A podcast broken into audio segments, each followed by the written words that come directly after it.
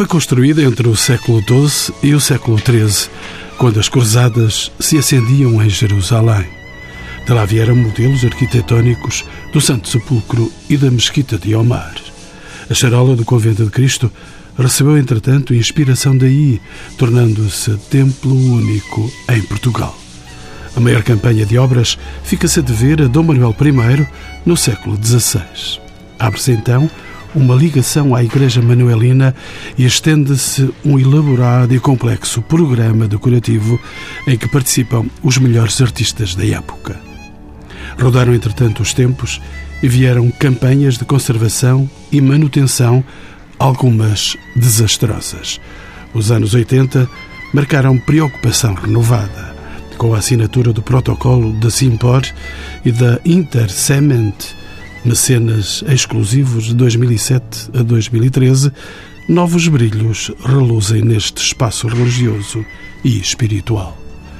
Participam neste programa José Artur Pestana, um cotado conservador, restaurador na Europa e na Índia, Irene Frazão, arquiteta técnica superior de conservação e restauro, Nuno Proença, com formação no Instituto Superior de Conservação e Restauro de Roma, dirige desde 1994 a empresa Nova Conservação, com obras na Índia, Argentina, Itália e Portugal.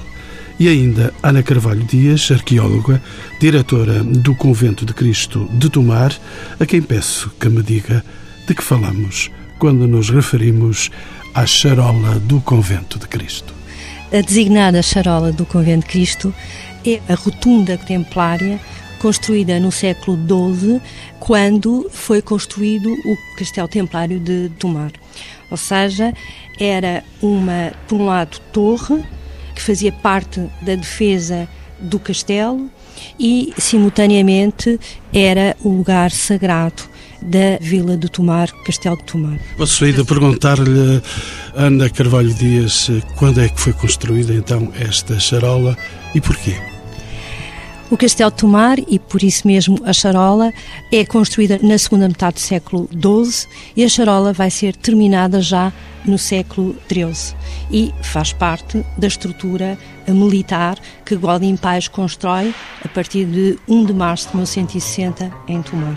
Mas porquê é que ela é construída? Que razões é que estão de fundo para que se construísse um edifício destes, com esta configuração? Para além de ter um aspecto defensivo e ser uma estrutura românica, ela também, a sua planta circular, aponta para uma influência do Oriente. O Aldim Paz esteve durante cinco anos na Palestina e certamente conheceu os castelos das ordens militares, quer da Ordem do Templo, quer da Ordem Hospitalária, e por isso, quando constrói o castelo, e nomeadamente a Charola, vai ser influenciado pela arquitetura militar que conheceu no Oriente, mais precisamente nos reinos latinos. O ser de planta circular aponta para precisamente a representação ou do Santo Sepulcro em Jerusalém ou mesmo da Mesquita de Omar, que era uma mesquita construída sobre as ruínas do Templo de Salomão e que era a sede da Ordem do Templo em Jerusalém. Ana Carvalho Dias, deixe-me perguntar-lhe ainda se há algum programa arquitetónico semelhante em Portugal. Vamos saber depois também, fora de Portugal também existe. Em Portugal, portanto, com esta estrutura de planta circular, não há outro, é um exemplar único. No norte de Espanha aparecem alguns exemplares de menor dimensão, estou-me a lembrar de Eunato, que ficava no caminho de Santiago, no caminho francês. Também à saída de Segóvia, também há um pequeno templo de planta circular. Curiosamente, são templos que são ligados à Ordem do Templo. José Pestana, bem-vindo de novo aos encontros com o património. Como é que se caracteriza a charola a nível do programa artístico? Uma mistura muito grande. E, aliás, o que torna mais excepcional o programa decorativo da Charola não é tanto cada área em particular, mas a união de todas elas. A junção da pintura decorativa, ou a pintura do trompe-l'œil, da abóbada, com os grandes murais do registro superior, o trabalho em estuque, as esculturas, a talha, os coros relevados, o adamecis, é o conjunto disto tudo que torna verdadeiramente a charola excepcional, porque se formos ver cada especialidade técnica uh, em pormenor particularmente, há coisas que, enfim, não são tão boas quanto outras. Os estuques são, são belíssimos, o Gadamecil é ótimo, espantoso. A pintura sobre tábua também, há outras coisas menores. Mas é o conjunto de tudo isto, de esta união quase um catálogo decorativo de tantas áreas, de tantas especialidades diversas que torna a charola excepcional. José Pestana, mas eh, deixe-me ainda perguntar-lhe algum programa iconográfico, para além dessa expressão tão global e tão geral, algum programa iconográfico que se distinga nestes conteúdos? os Guadamecis. Estamos sempre a falar dos Guadamecis. O Guadamecil, que é um couro lavrado, depois dourado e policromado, não só pelo estranho da técnica que encontramos aqui na charola, porque eles aqui estão colados diretamente ao suporte arquitetónico, que é algo raro, porque normalmente são peças móveis, e porque estes são a grande expressão da, da imponência, do, da importância do, do, rei, da Casa Real, porque temos apenas, resume-se sobre um furo decorativo vegetalista, temos sempre repetidos ad eterno o símbolo régio, as quinas, a esfera armilar e a cruz da ordem. Portanto, não há outros motivos decorativos senão estes. E esse é talvez a, a expressão artística que melhor define a charola. Tenho agora a possibilidade de falar com Nuno Proença. Ele é o homem da nova conservação. Quando se faz uma intervenção de conservação e restauro, quais são as questões que se colocam, Nuno Proença? Sei que tem obras de restauro e de conservação na Índia, na Argentina, na Itália e, claro, em Portugal. Sim, num projeto destes, um dos aspectos mais interessantes é a oportunidade de poder reunir e colaborar com colegas de, de inúmeras áreas, como o Zé Turpestana há pouco referiu, pelo vasto programa decorativo, temos expressões artísticas com recursos a inúmeros materiais que, no tempo, exigem necessariamente atenções diferentes e, nomeadamente, foram sendo eles próprios revistos com uma sobreposição temporal de programas, em alguns momentos, quase uma apropriação do programa pré-existente decorativo e que passa a integrar novos, e tudo isso no tempo vão-se somando processos de adição, fragilidades conservativas, necessidades de ler tudo isto de uma forma integrada para conseguir criar um resultado que seja coerente de um ponto de vista técnico, mas também de um ponto de vista estético nas soluções que se vão encontrar.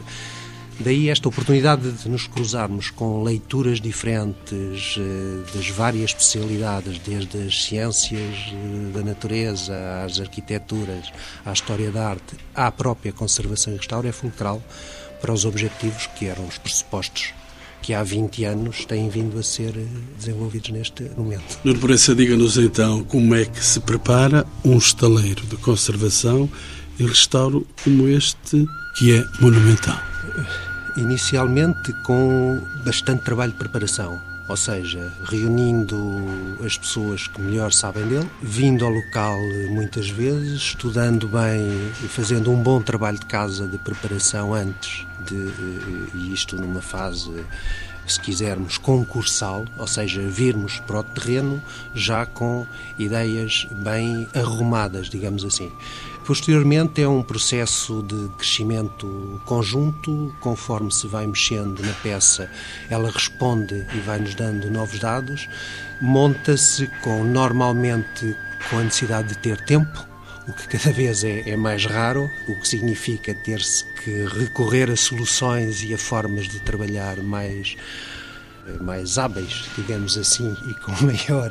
O, o Zé Artur Pestana está a fazer alguma, algum sinal de. Porque efetivamente é uma das questões principais que nesta atividade se necessita é a questão de tempo.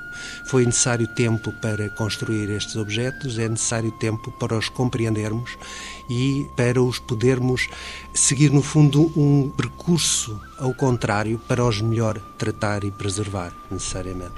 E vamos nós lá saber como o tempo de hoje é diferente do tempo do século XIII.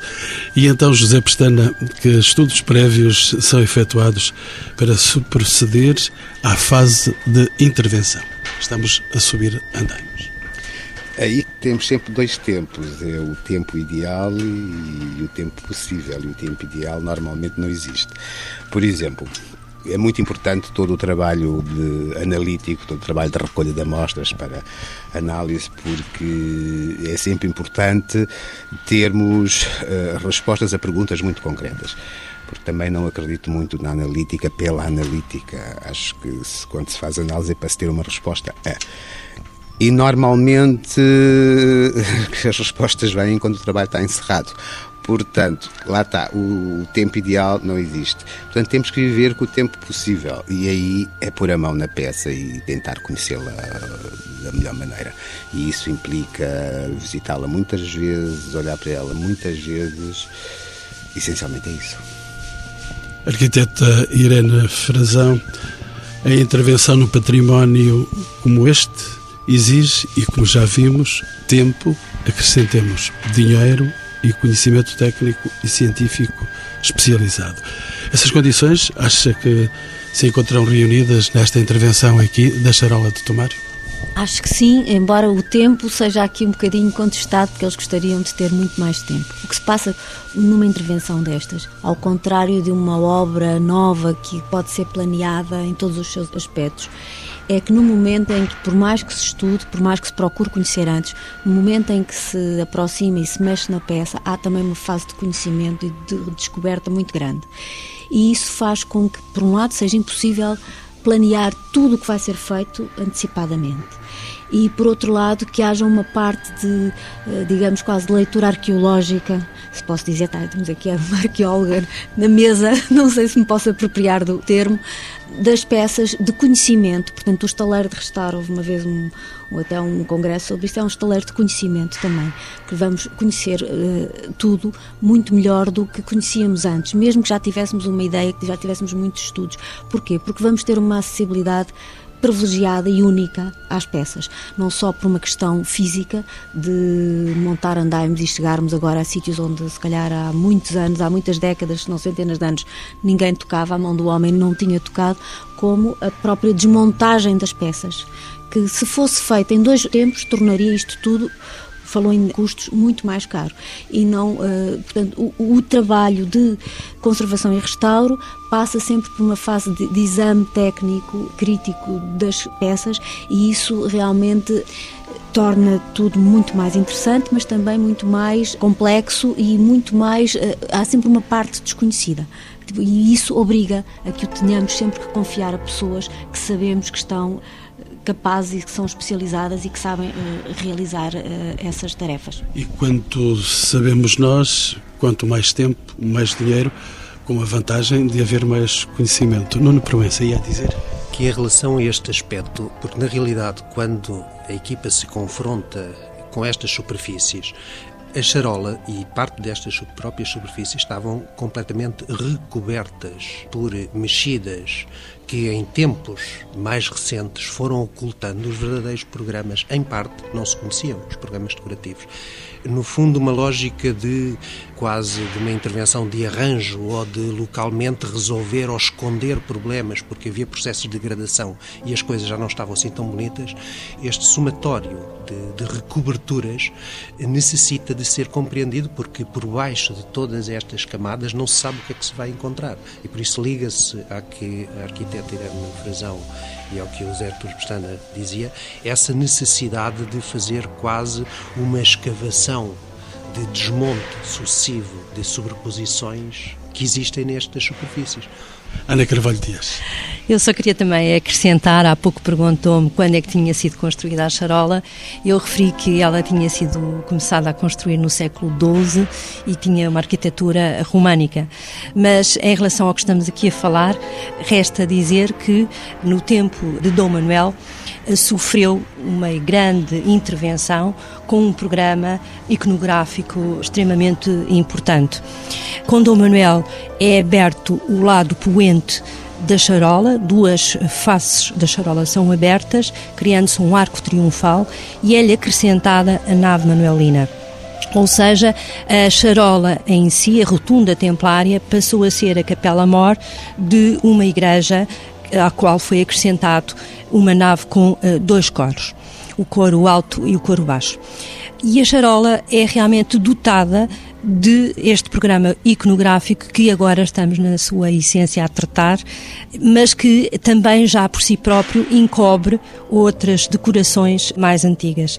E daí todo este papel importante da conservação e do restauro que nos vai permitir tal como na arqueologia, camada a camada, descobrir o que é românico, o que é manuelino, o que está no meio entre o românico e o manuelino, que é isso que também estamos a descobrir, a parte gótica, talvez correspondente à fase de intervenção do infante Dom Henrique.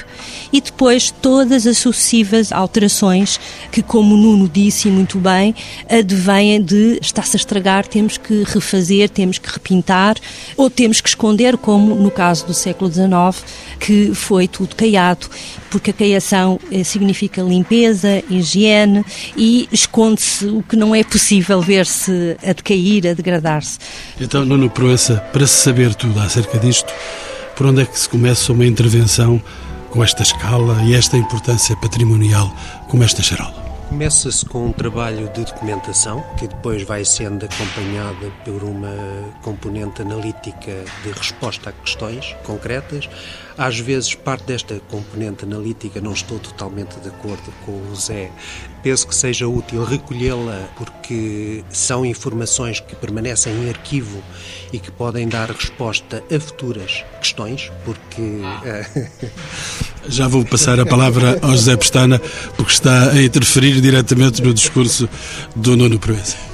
E então dizíamos, após estas fases de recolha, de levantamento da informação, nomeadamente nas próprias superfícies, de um ponto de vista conservativo, de um ponto de vista de informações mais tecnológicas da própria construção da obra, das componentes analíticas, começa toda uma sequência de operações que o Zé poderá melhor que ninguém pormenorizar, de abordagem a esses tratamentos, primeiro conservativos e de estabilização da própria suporte e superfície, e, por outro lado, depois de apresentação da leitura final que permite a fruição, uma melhor arrumação da imagem que vai ser permitida e vai ser lida.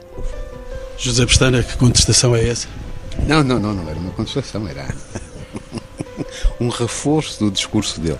É evidente que a parte de recolha de amostras para, chamemos, memória futura é importantíssimo. No caso aqui da charola, vejamos não vai haver outro andaime como este na charola nos próximos 40 anos ou 50 anos, não sei, ou mais. Portanto, o que foi recolhido, mesmo que não esteja analisado, fica. Está guardado, não se perdem, espero eu. Não as vamos transviar, portanto, isso fica. Portanto, não era propriamente uma contestação. Arquiteta Irene Frazão, pode referir-me às várias campanhas de restauro desta charola? Vou pedir-lhe a seguir que me fale do projeto piloto que se iniciou no princípio do século XXI. Eu não conheço todas as campanhas de restauro da charola, do património integrado, as mais antigas não. Sei que nos anos 70 andou aqui já o Instituto José de Figueiredo, que era um instituto de restauro que agora está um bocado transformado só em laboratório, mas que na altura estava encarregue de todo o restauro a nível nacional e fez algumas intervenções no Arco Triunfal e intervenções pontuais no deambulatório. E, entretanto, penso que terá havido algumas intervenções também nas esculturas de vulto perfeito. No entanto, um programa global de restauro de todo este, no fundo estamos a falar do restauro da charola, mas não é da estrutura arquitetónica, estamos a falar sempre do património integrado da charola e não do, do edifício em si.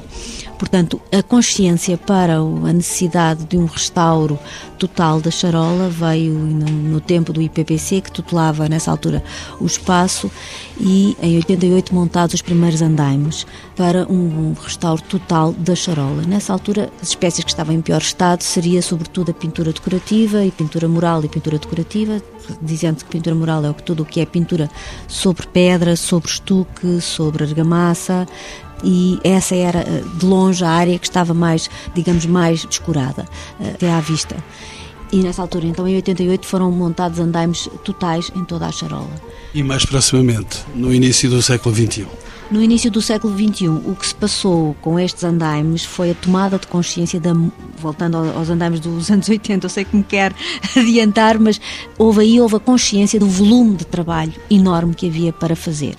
E então, depois de uma primeira aproximação que a existência desses andaimes permitiu, foram feitas duas campanhas, sobretudo a mais importante, a da abóbada, em que desapareceram os escudetes uh, sobre um fundo caiado e apareceu esta atual pintura em trompe que se vê, e como o resto se tinha a noção da imensidade de trabalho que havia para fazer e tínhamos que arranjar um programa e abrir caminho, então uh, optou-se pela solução do estaleiro piloto, que resolvendo dois tramos, se instituía como uma referência no local de como iriam ser as futuras campanhas e abria caminho tecnicamente para tudo o que fossem os programas de obras que se repetiam, como os estuques, como a pintura decorativa, a pintura mesmo figurativa também.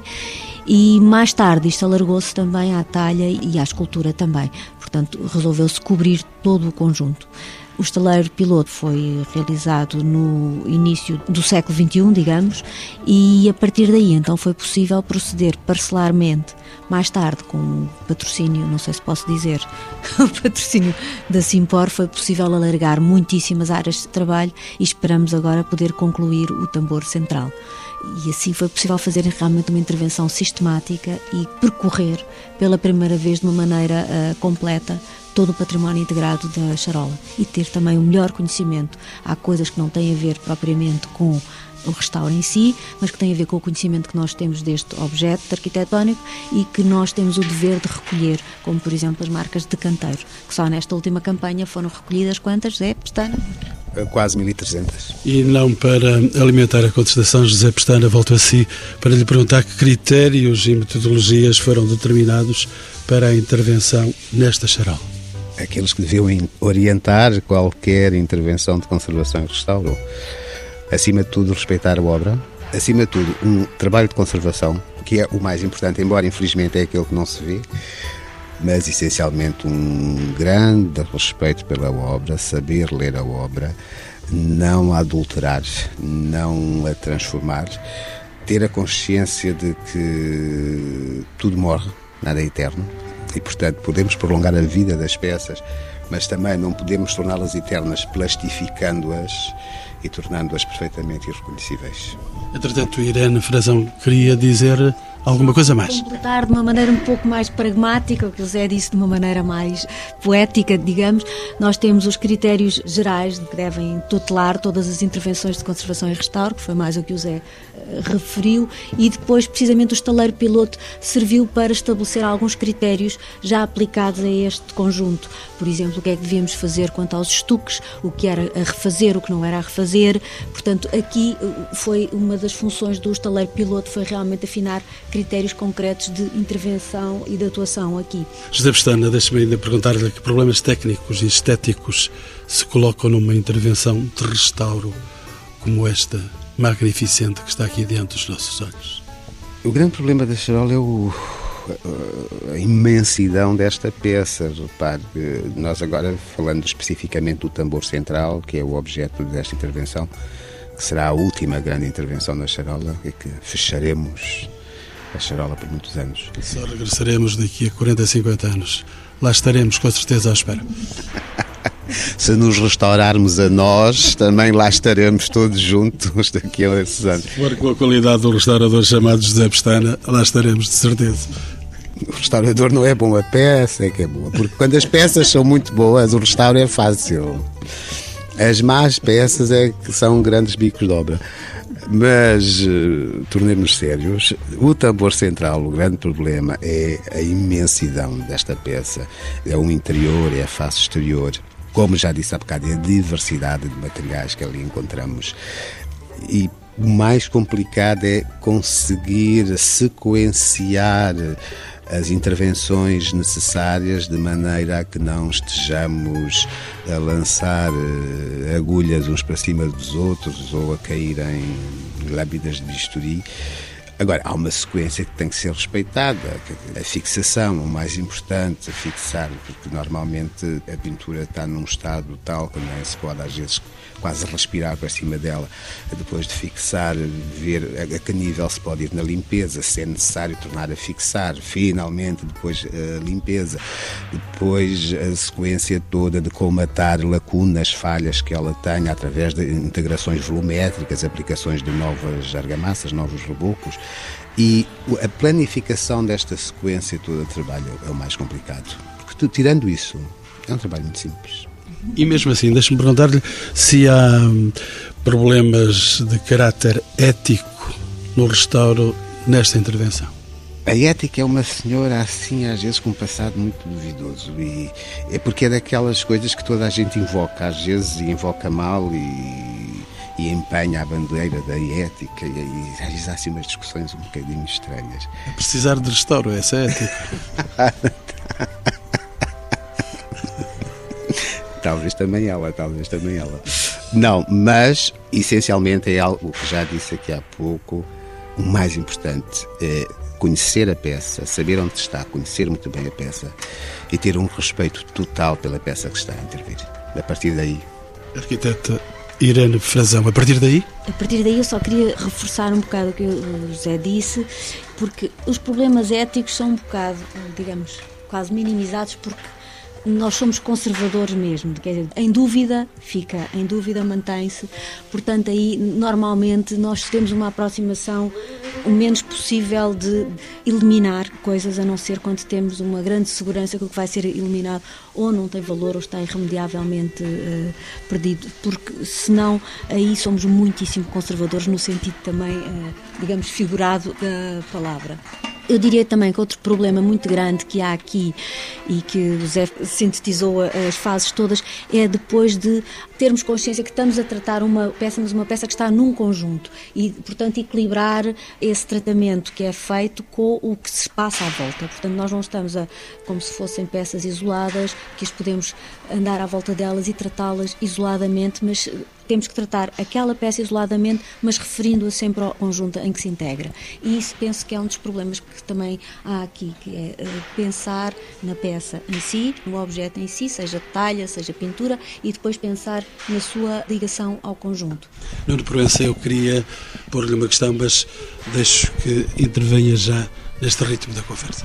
E em relação a este aspecto, uma das questões que se prende diretamente é o conjunto de técnicos das várias áreas, como tivemos a ver, que vêm dos seus percursos formativos de formas de estar e de tratar em total autonomia, que raramente se conseguem interligar e trabalhar num objeto tão complexo como este, todos ao mesmo tempo, com a necessidade de tal compatibilização de que há pouco se falava, e é importantíssimo conseguir uma forma e concretizar uma metodologia de trabalho que garante depois, no final, esta tal coerência que os colegas estavam a referir. Este equilíbrio e encontrar as soluções que melhor respondam às necessidades do tal conjunto, em cada uma das suas áreas específicas, em cada uma das especialidades com as suas próprias características intrínsecas a cada atuação e a cada objeto. Nuno Proença, deixe-me saber de si, que tem com certeza isso no seu cotidiano, que profissionais têm de estar presentes para se desenvolver um trabalho desta natureza? Como temos estado a ver, há componente de colegas da área da conservação e restauro nas várias eh, especialidades, desde parte no caso específico de, pintura, pintura mural, de estuques, da talha, do guadamecil, da escultura, este conjunto de vários temas em que os colegas são próprios em cada uma das suas competências, mas, por outro lado, associa-se a arqueologia, a arquitetura, a história da arte, as tais ciências que nos permitem ir para além do que os nossos olhos veem, e tudo isto no final tem que estar uh, cozido, ou deveria vir a ser cozido no seu todo, porque as leituras são inúmeras e o manancial, quantidade de informação recolhida e que pode também ser um momento de arrumação da já existente, é um momento de potencial profundo conhecimento como, sobre o objeto, como temos estado a ver. Ana Carvalho Dias. Queria só juntar a isto que é os registros, que são essenciais. Portanto, os registros no antes, no durante e no após. Porque à medida que se está a intervir, está-se também a descobrir e, portanto, todas as fases têm que ser registadas, quer pela ficha descritiva, quer graficamente, fotograficamente, de forma a que esse registro documente o que se encontrou, a intervenção e que, no fundo, é um manancial também de informação para um consequente estudo. Portanto, estuda-se durante a intervenção, mas após a intervenção, com esses registros, pode-se aprofundar ainda mais o conhecimento. E estou certa que aqui, neste caso, isso vai acontecer de uma forma uh, muito importante, porque este monumento, é, este objeto tem uma riqueza tão grande, iconográfica e arquitetónica, que certamente historiadores, historiadores da arte, arqueólogos vão poder, com estes registros, continuar os seus estudos e, portanto, podemos saber mais sobre a charola. E a pergunta que eu queria fazer ao José Pestana, porque é uma pergunta feita a especialistas, como é que podem ser rentabilizados os conhecimentos obtidos durante as campanhas de restauro, de que já falamos, para estudos ou intervenções futuras. Estava a doutora Ana Carvalho Dias a referir-se. Como a doutora Ana Carvalho dizia, espero bem que o estudo continue depois da saída dos andaimes. Há, na verdade, toda a informação recolhida, que é o início de muitos aninhos de trabalho, que haja gente para tal. Em relação a intervenções propriamente ditas, olha, a charola fechou porque é um caso único. Nós na charola temos óleo sobre pedra, não há mais sítio nenhum. Temos uma abóbora com uma têmpera aplicada diretamente sobre a pedra, sobre o suporte, sem qualquer preparação, sem nada. É raríssimo acontecer tal coisa. Temos guardamecis colados diretamente no suporte. É caso único. Nuno Proença.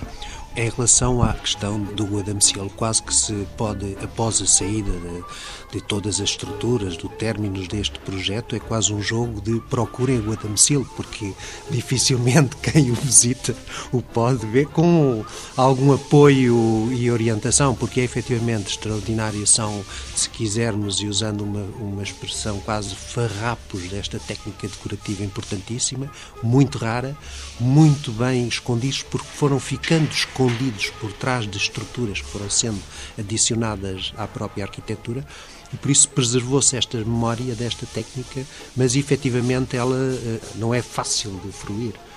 Não sei se a Irene gostaria de. Eu gostava de juntar, Irene... juntar só mais uma coisa, dando como exemplo o Guadamecil. Nós estávamos fartos de olhar para ele, nas nervuras da abóbada, e foram precisos quase 10 anos ou mais para identificarmos como Guadamecil. Nós só identificamos aquilo que conhecemos. E por isso é que é tão importante, por isso é que somos tão conservadores em não destruir nada.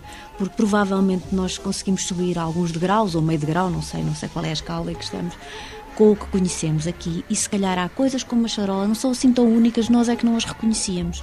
Como aqui reconhecemos o Guadamecil ao fim de 10 anos, nas nervuras. Já o tínhamos visto antes, mas não percebíamos o que era. E depois de vermos mais Guadamecil lá dentro, identificou-se então que havia nas nervuras. Pode ser que realmente as coisas que nos parecem únicas aqui existem noutro sítio e foi preciso vê-las aqui, identificá-las aqui para as reconhecermos noutros lados. Irene Frazão, deixe-me só pensar que alguns dos nossos ouvintes poderão não estar tão familiarizados com essa palavra Guadamecil e se calhar vão precisar de 10 anos. Bem, o Guadamecil eu não sei se sou a pessoa mais indicada, já nem fui a primeira a usar aqui, mas é uma técnica de cor relevado policromado, não sei se sempre, portanto é o couro em relevo, como às vezes as pessoas ainda veem em cadeiras, eh, aparece em mobiliário, e que neste caso está, parece que de uma maneira única, aplicado diretamente na parede. Portanto, no fundo é aquele couro lavrado que ainda vemos em cadeiras e que neste caso está aplicado na parede com cores que já estão muito desbatidas e, e, e perdidas e com folhas metálicas. José Pestana? O que a Irene disse, mas leva uma folha metálica. A técnica tradicional normalmente era prata, que depois era envernizada sucessivas vezes até adquirir um tom amarelado, mas aqui na charola é ordelém. E depois era policromado. É evidente que quando encontramos o adamecil no encosto de uma cadeira, como referiu a Irene, se for dourado ou com folha de prata e policromado, ou seja, se levar uma pintura, ela vai durar muito pouco tempo com o uso, não é? Ora, aqui, sendo de uma estrutura arquitetónica, não, não havia esse problema, não era para as pessoas irem lá passar a mão, portanto, este é, tem folha metálica, no caso concreto, ouro, e depois uma policromia. Depois da conclusão desta fase de intervenção, o que é que se fica a conhecer da charola? E faço a pergunta, evidentemente, à dona desta casa, que se chama Ana Carvalho Dias. O que é que falta conhecer? Aqui qualquer intervenção é uma completa descoberta. Quando olho para os espaços irriquinos, em que fizemos escavações e foram postas as fachadas henriquinas do século XV, todas à mostra, que estavam encobertas por construções do século XX. Como no Pátio dos Carrascos, que pusemos eh, toda uma arcada à mostra. Isto através de escavações, mas quando também intervimos num telhado, como agora estamos a intervir nas salas de noviciado, estamos a descobrir uma estrutura muito singular de telhado. Portanto, é um monumento com uma riqueza arquitetónica, artística, mas também com uma riqueza na diversidade de formas de construção de decoração. Parece que aqui tudo apareceu, foi testado, foi adaptado. Ou quando o, Zé Pestana há bocado estava a falar do admissível, que é, é uma técnica que é conhecida, mas a verdade, ela aqui aparece aplicada de uma outra forma. E este monumento parece quase que foi um estaleiro que funcionou como experiência nova e que ele é tão singular, tão impar, por isso mesmo, porque parece que aquilo que se conhecia numa determinada época, aqui é testado até ao limite e com inovação. E talvez seja isso que eu acho mais característico no Convento de Cristo. É uma completa descoberta, e uma completa descoberta com séculos acumulados, do século XII ao século XVII. E vai permitir que eu faça também essa descoberta e não resisto, já no final do programa, a subir seis andares de andaimes e a meter os olhos nos trabalhos que esta equipa técnica está aqui a concluir por estes dias. Estamos aqui na, no tambor central, na fronteira entre o interior e o exterior do tambor, e estamos só no piso 2. Como disse bem, há mais quatro pisos até à abóbada. Estamos neste piso porque ele congrega duas belíssimas manifestações da, desta casa, desta peça excepcional que é a Charola. Aqui temos à nossa frente os capitéis românicos. Um dos capitéis românicos, no caso, aquele de que eu mais gosto. Dourado? O douramento resulta da intervenção manuelina. Portanto, o douramento é uma coisa posterior. Ele originalmente não seria dourado. Poderia ter sido policromado, ter tido cor, isso nunca saberemos. Agora, o que é espantoso aqui no tambor central é o único sítio em que os capitéis românicos não foram cobertos, não foram tapados. Porque no deambulatório exterior todos os capitéis romanos foram tapados por estruturas em estuque. Neste momento não são visíveis. Para nós os vermos, teríamos que destruir o belíssimo trabalho em estuque que lá está e que os cobre como uma segunda pele. Aqui no tambor, isso não aconteceu. Eles limitaram-se a aplicar-lhes folha de ouro. E o que é extraordinário é ver o lado orientalizante que eles têm. E como dizia a doutora Ana Carvalho Dias, o Goal de Impar esteve na Palestina durante as uh, campanhas das Cruzadas. E, portanto, é muito provável que sejam coisas que ele viu, que ele, sem querer, foi influenciado por visões que teve. E isto é um belo exemplo. Esta dualidade deste capitelo feminino, masculino, em corpos de, de ave e depois dois répteis entrelaçados que lhes mordem o pescoço. É um belíssimo exemplo. Deixe-me espreitar aqui por este andaime, ali para cima temos construções douradas aqui na nossa Aqui frente. temos os três baldaquinos gigantes, uh, um belíssimo trabalho em talha gótica e que estamos a tratar também, então já na fase final, já foram limpos, já foram fixados, portanto, com o ouro em todo o seu esplendor. Porque, repare, quando a charola românica, a rotonda românica, com as obras manuelinas, quando o rei decide abrir este arco triunfal e construir a nave, a charola, a rotonda, passa a ser a, gigante capela-mor da igreja. E, portanto, como capela-mor tinha que ter um altar. E o altar é colocado aqui. O que vê é a talha ainda em processo de tratamento, por exemplo, aquelas faces ainda não foram aplicadas, porque as peças, de tanto serem mexidas, tinham-lhe sido cortadas partes laterais e agora ficavam ali com vazios e foi preciso tratar disso. Caminhamos agora para uma outra. Agora estamos na face exterior da charola, no tramo 1, que é o tramo que faz face ao arco triunfal portanto, aquela face que todo o turista vê, porque é que está virada para o ar. E temos aqui estas peças, há duas por tramo, ou seja, como o tambor central é um octógono, temos 16 peças destas, que são os casais silvestres. São peças em estuque, uma mulher, um homem, entrelaçados, repara, eles entrelaçam os braços, vestidos com fatos de pele pesadíssimos, o cabelo é dourado, o fato é dourado, só temos as carnações no rosto, nos pés e nas mãos. São peças em estuque, ocas, porque senão ficariam muito pesadas. Esta é uma pequena amostra daquilo que nós podemos ver aqui muito proximamente. Muito proximamente. E, e, até podemos que... ver daqui de fundo do chão, podemos ver esta imensidão de beleza que vai por aqui acima até ao teto até a abóbada. A abóbada é essa que há vários postais que são vendidos aqui na loja com imagem da abóbada. A abóbada ainda pintada de branco, porque nós removemos o branco da caiação e ela é azul, com os elementos em estuque dourados, ou seja, o verdadeiro ouro sobre azul. Este trabalho que foi feito aqui, aturadamente para uma equipa vasta, vai ser mesmo olhado pelos visitantes?